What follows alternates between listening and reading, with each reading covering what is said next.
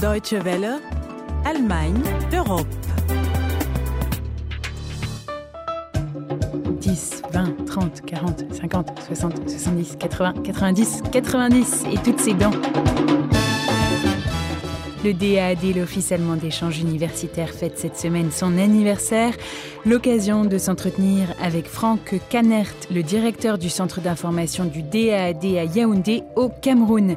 En seconde partie, direction la Suisse, où des migrants africains ont trouvé refuge dans une église. Ils réclament une réforme du règlement dit de Dublin, ce règlement qui encadre l'examen des demandes d'asile. Au micro, c'est Constance Unkotzi, à la technique Yann Eisenberg, dans vos oreilles, Manu Dibango, Guten Tag, bonjour à tous.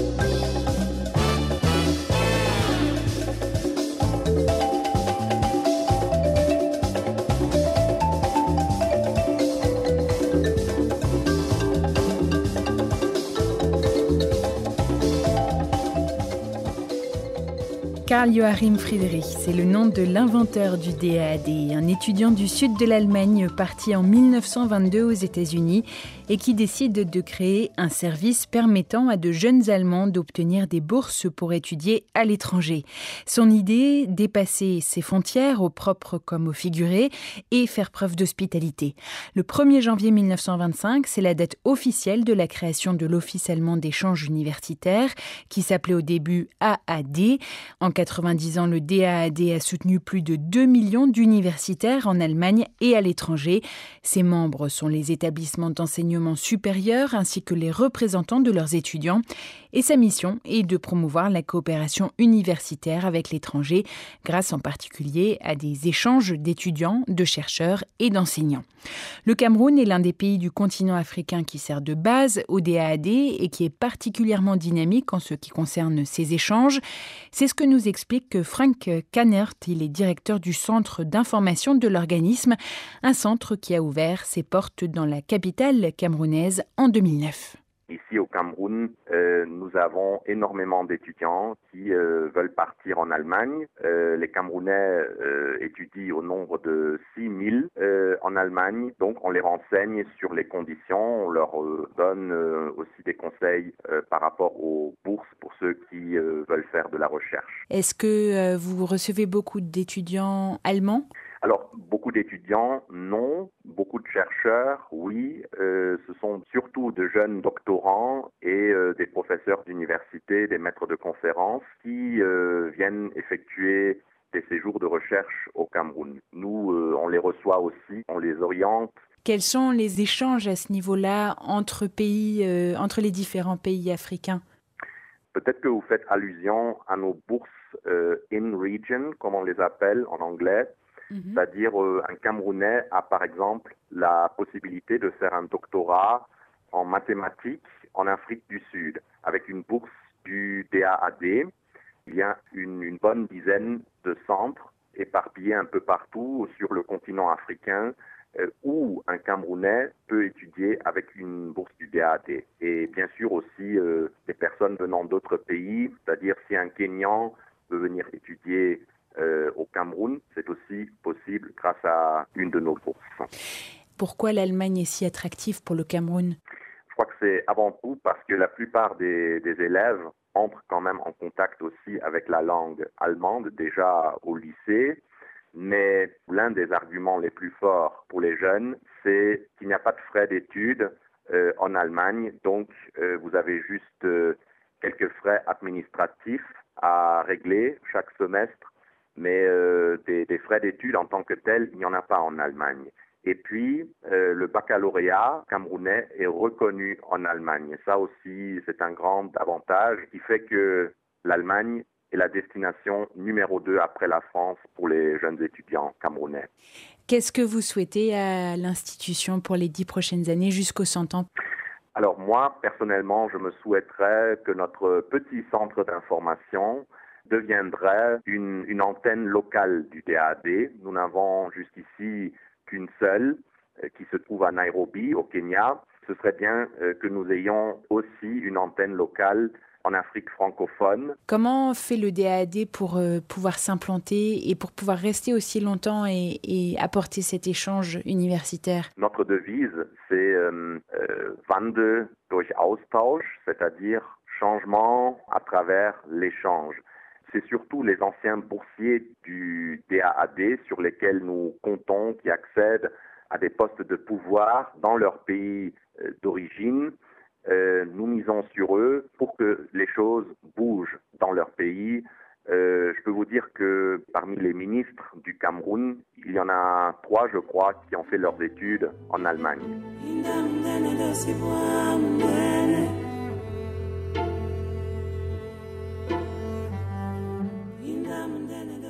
Franck Canert, directeur du centre d'information du DAD à Yaoundé, au Cameroun.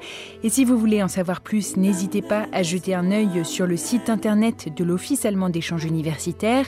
Il fourmille d'informations utiles, disponibles en partie en français. L'adresse est la suivante www.daad.de. Le bureau de Yaoundé dispose par ailleurs d'une page Facebook DAAD Informationszentrum Yaoundé.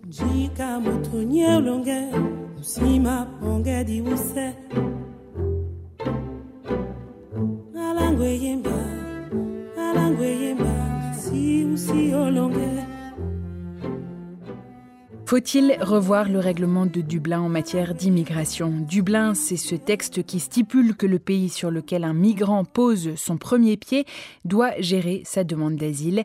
En raison de ces accords européens, l'Italie, la Grèce, l'Espagne se retrouvent, de par leur position géographique, en première ligne pour gérer l'afflux massif de migrants. Et ces derniers, lorsqu'ils parviennent à quitter les pays du Sud, ne craignent qu'une chose, y être renvoyés.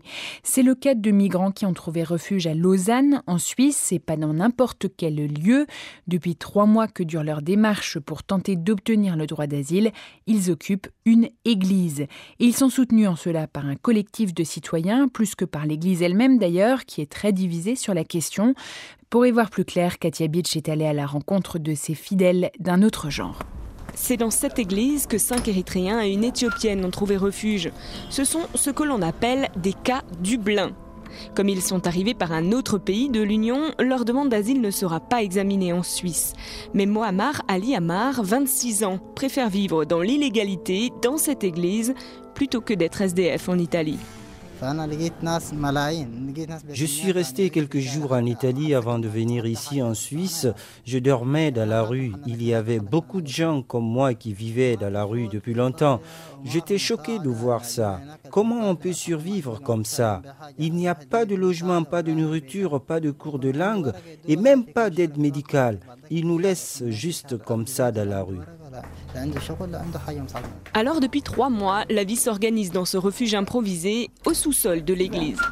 Est-ce que tu peux me montrer où tu dors ou est-ce que tu as tes affaires ah, Là, c'est là où on dort. On met des matelas par terre et on installe des rideaux. Ce soir, c'est Sophie qui assure le tour de garde. Elle fait partie de la centaine de bénévoles du collectif de soutien. Des toilettes, des lavabos. On a une douche qui a été bricolée par euh, un membre de notre collectif. Donc euh, c'est vraiment, euh, enfin, c'est vraiment de briquet de broc parce que personne n'est censé vivre là-dedans. Là, on entre dans la salle paroissiale, donc c'est une grande salle avec du parquet. un élément important de cette salle, ce sera le, planning des permanences. Il y a systématiquement deux personnes du collectif. Là, on a un autre planning, c'est le planning des accompagnements. Donc, s'ils sortent, les six résidents du refuge sont en danger mais il y a des sorties qui sont obligées de faire comme euh, le médecin. Et puis, euh, il y a à chaque fois une ou deux personnes qui les accompagnent à chacune des sorties qu'ils doivent faire. Et puis là, le, passage, euh, les escaliers qui montent à, l'intérieur de l'église même en cas d'entrée de, de la police. Parce que c'est là qu'on les, amène, qu'un des deux permanents les amènerait fermerait les portes, activerait notre réseau d'urgence. Parce qu'on a dans notre collectif des journalistes, on a des avocats, on a des politiciens, pour pouvoir, en cas d'arrivée de, la police, lancer l'alerte le plus vite possible et euh, activer l'opinion publique pour euh, qu'elle nous serve de protection en fait. Ah, vous préparez les injera L'organisation est bien rodée, la nourriture est fournie par différentes associations et par les bénévoles du collectif. Pour Abraham, 30 ans, qui ce soir s'affaire en cuisine, ce refuge est pour lui un havre de paix. On ne peut pas sortir, on n'est pas libre de nos mouvements, mais quand on voit la vie ici, dans ce refuge, et tous ceux qui nous aident, c'est beau, on est comme une famille.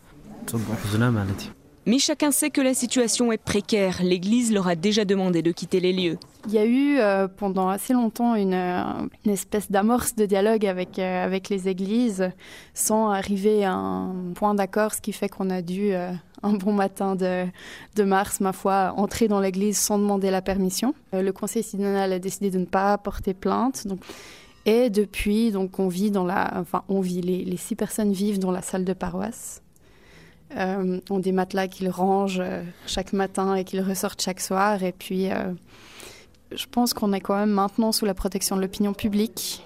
Et je pense quand même que la hiérarchie de l'Église n'est pas inhumaine à ce point, parce que appeler la police aurait des conséquences vraiment désastreuses pour ces six personnes qui seraient immédiatement renvoyées en Italie. Donc, j'espère pas que ça va arriver. Et euh, s'ils veulent vraiment nous déloger, il va falloir qu'ils le fassent par la force en appelant la police. Et puis, euh, on compte sur une, une sorte d'éveil politique et on espère l'arrivée d'un courage politique qui fasse que, que leur situation soit régularisée et puis euh, qu'ils entrent dans le système d'asile régulier plutôt que dormir dans des bunkers et à, aller dormir la nuit dans des toilettes publiques pour éviter les descentes de police à 4 heures du matin. Le collectif et les occupants de l'église n'ont qu'une revendication, des droits humains et pas d'accord Dublin. Un slogan qu'ils ont affiché en lettres majuscules sur une banderole sur la façade de l'édifice religieux. Et à propos de banderoles et d'actions en faveur des migrants, les activistes du Centre pour la beauté politique, un centre qui est basé à Berlin, ont lancé une action pour enterrer dignement les migrants qui ont perdu la vie en Méditerranée tout en attirant l'attention des autorités et de l'opinion publique. Les morts arrivent, c'est le nom de cette action choc qui risque de faire parler d'elle en Allemagne ces prochains jours.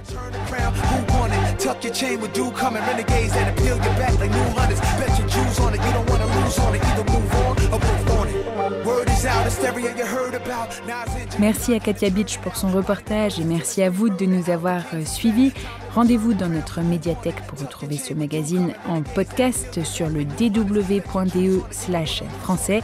À la semaine prochaine pour une nouvelle édition d'Allemagne Europe. D'ici là, portez-vous bien. Tchuss et à bientôt.